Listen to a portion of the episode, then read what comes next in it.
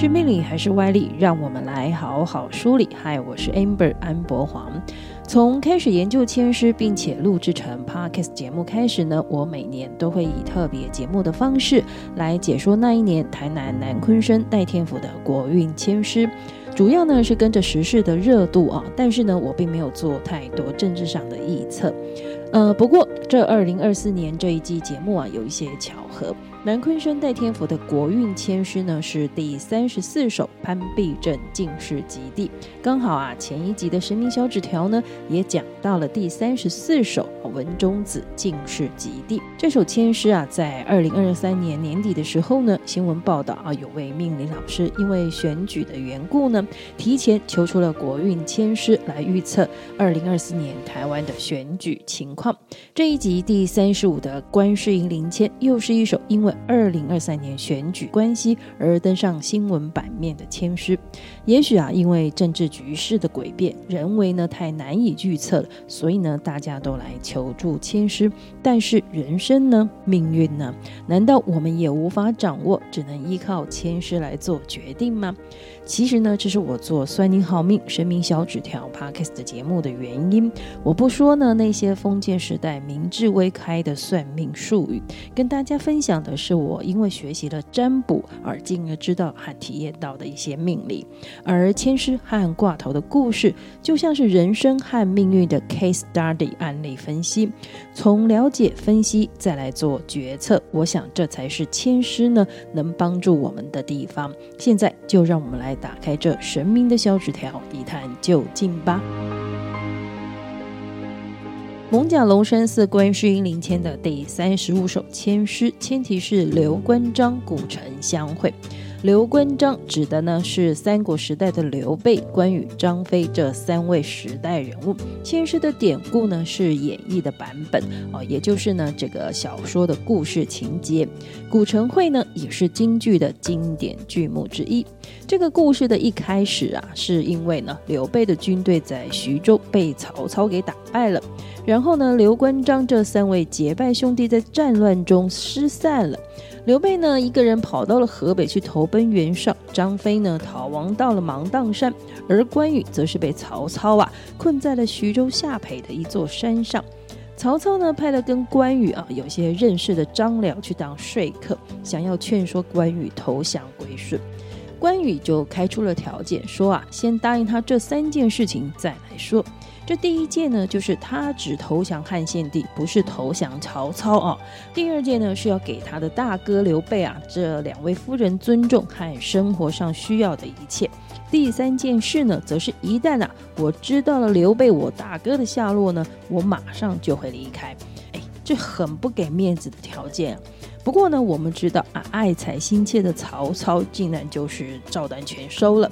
于是呢，关羽就护着大哥的两位嫂子啊，跟着曹操呢前往许都了。曹操呢，为了收买关羽啊，这是三日一小宴，五日一大宴，外加金银财宝和美女。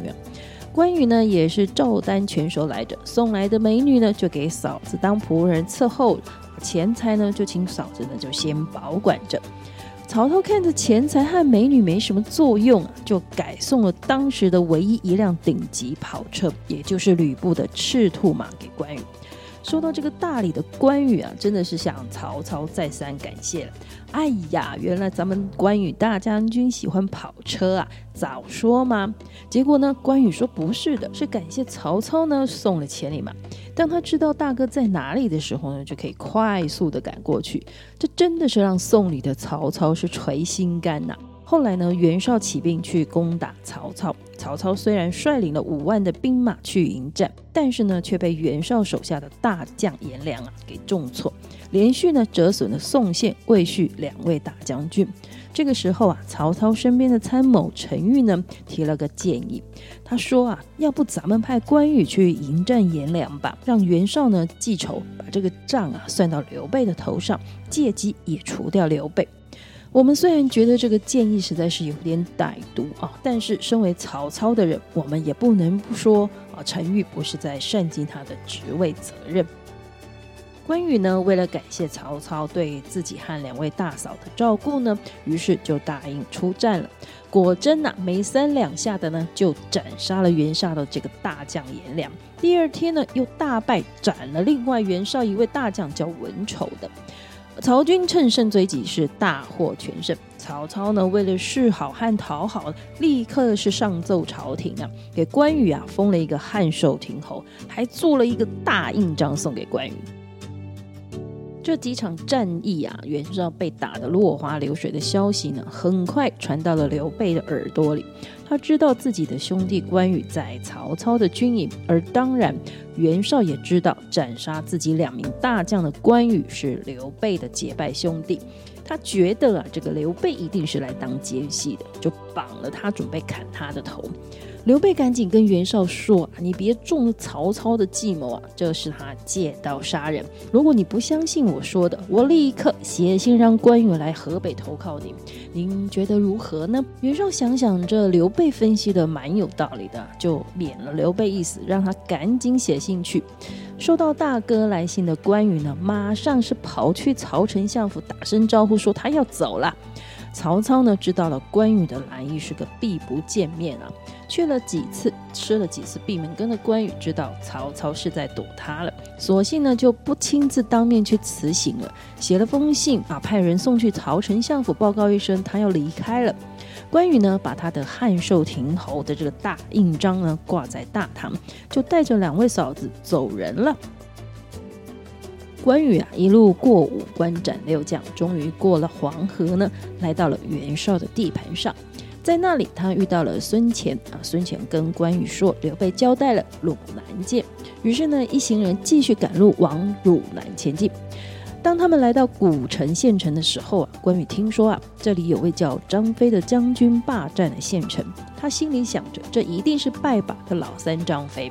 于是呢，就派孙干赶紧去联系，但想不到的是啊，知道关羽到古城的张飞呢，话一句都没说的啊，操起他的丈八蛇矛就直奔城外。旁人以为啊，他是赶着去接嫂子和二哥的。关羽看到老三张飞飞奔而来，想说：“哎呀，大家好久不见，原来老弟这么想念自己呀。”直到迎来的不是兄弟热情的拥抱，而是丈八蛇矛长刺的时候呢，关羽差一点就来不及反应，被捅。原来呀，张飞认为关羽卖主求荣，背叛了刘备大哥，归顺曹营，他呢要来个清理门风。这马车里的两位嫂子看到这个情况啊，赶紧下车来劝架。但是不管大家怎么说明啊，怎么解释啊，怎么保证啊。张飞呢，就是认定关羽变心。就在大家有理说不清的时候呢，远处又来了一队人马。张飞这一看是曹操的人，更是认定啊，这关羽变节了，带了曹营的大队人马来。而不远处来的是曹操手下的一位将军蔡阳，赶来呢，为自己的外甥秦琪报仇的。这下关羽更是跳到黄河也洗不清了。为了证明自己没有变节，关羽转向迎战曹阳，手起刀落啊！蔡阳不是关羽的对手，没一个回合呢，这个蔡阳的脑袋就搬家了。这下子啊，终于张飞肯相信自己的拜把兄弟没辩解了，赶紧的接嫂子进城设酒备宴道歉。关羽和张飞呢，团聚在古城之后呢，并没有一起啊，马上去袁绍的本营找大哥。袁绍认为这应该是关羽的关系，因为啊，他担心自己杀了我两名大将，怕我会抓他治罪。于是呢，袁绍就让刘备去古城接他们过来。他打的如意算盘就是啊，这三兄弟以后就可以为自己卖命了。但是呢，袁绍身边辅佐的许攸却有不同的看法。他认为啊，刘备这一去呢，就不会再回来了。只是啊，袁绍不听劝，还反过来说许攸呢是小人之心度君子之腹。许攸也不是不知道自己老板是个昏君，所以呢，话到此也就不多说了。不过呢，刘备起身准备出城去找他那两位兄弟的时候呢，被许攸给拦下来了。许攸在刘备临行前劝他去归顺在荆州的刘表，因为啊。刘表的实力应该是当时唯一可以对抗曹操的人了。要不是因为袁绍和刘表不和，不然早就会联手消灭曹操了。这番肺腑之言呐、让刘备有些不明白。这个许攸，你已经看出来你的主公袁绍呢是没有本事灭掉曹操的，为什么还要这么尽心尽力的辅佐他呢？许攸语重心长的说出自己的内心话，他说啊，虽然呢我家主公是个好大喜功的庸君，但是啊他对我有知遇之恩呐、所以呢我当涌泉相报啊。许攸说完他要说的，就放刘备离开，前往古城了。最后啊，这桃园结义的三兄弟呢，终于在古城这个地方重逢。这段刘关张古城相会的故事情节呢，歌颂的是他们拜把兄弟之间的情与义，不但经得起时间的考验，更经得起人性暗黑面的挑战。不管发生什么事情啊，过程是如何的曲折艰辛，这三人呢都没有违背当年的誓言，更是忠诚度的表现、啊。我们来看这第三十五首签诗：衣冠重整旧素风，道是无功却有功。扫却当涂荆棘碍，三人共议事相同。这首签诗简约说的是空中无事，秋水澄清，别无阻碍，自然有成。此签同日当空之象，凡事自来有成。签诗整体的意思是在说啊，重新整顿或是改革旧事物这件事情呢，也许一部分的人会觉得啊，没有必要，现状好好的或是还可以，为什么要做这些徒劳无功的改变呢？因为改变或是革新又不一定会成功，也不一定会比现在好啊。但是如果能排除像这样的障碍，真的落实整顿和改革，除去了不好的地方和弊病，是真的会有成绩、会成功的。只要呢，大家能集思广益，好好的商量，好好的讨论，并且呢，能有具体的共识，必能无往不利。这首千诗和挂头故事放在人生里啊，其实是很巧妙的。它的寓意呢，有改变是好的，但是也提醒有些事情要始终不变。我们从千师的挂头故事来看，一场战乱呢，让刘关张失散了，这是一个改变的开始。刘备去了袁绍那里，而张飞在芒砀山当老大，关羽在曹营可是备受礼遇啊。这样的改变好还是不好呢？站在《三国演义》里啊，这三人结拜兄弟要复兴汉室呢，是不好的。但是换个角度看，真的不好吗？他们三个人合在一起，这个没靠山、没资源、更没钱的情况下，真的能成事吗？而且现在三人虽然分别在三个地方，但是好像大家也都可以安身立命啊。其中关羽的待遇还是最好的。如果啊，我们的人生来到这样类似的场景和情况的时候，会觉得这样的改变或是不改变是好的还是不好的呢？所以呀、啊，这首签诗呢有提醒当事人的作用。什么事情是暂时啊有个弹性去适应现况？什么事情是千万不能轻易辩解的？自己必须要能分辨清楚。我们人呢，难免有时候啊耳根子软，容易受到别人言语的影响，或是呢因为眼前美好的事物条件而动摇了。所以这首千诗就是在提醒大家，要能把持啊，要能平静，这样思绪不会混乱，就能好好理智的去思考。去回想初心，去回想初衷，去回想当初的患难与共，而不是现在的利益和利害。这样呢，就比较不容易随波逐流，或是摇摆不定的无所适从。因此呢，求到这首千诗，问事业工作的朋友啊，工作事业成就如何，全是看你自己的志向和志气，自己的坚持和能力。但是如果是问工作升迁的话呢，呃，有障碍是需要排除才会有机会。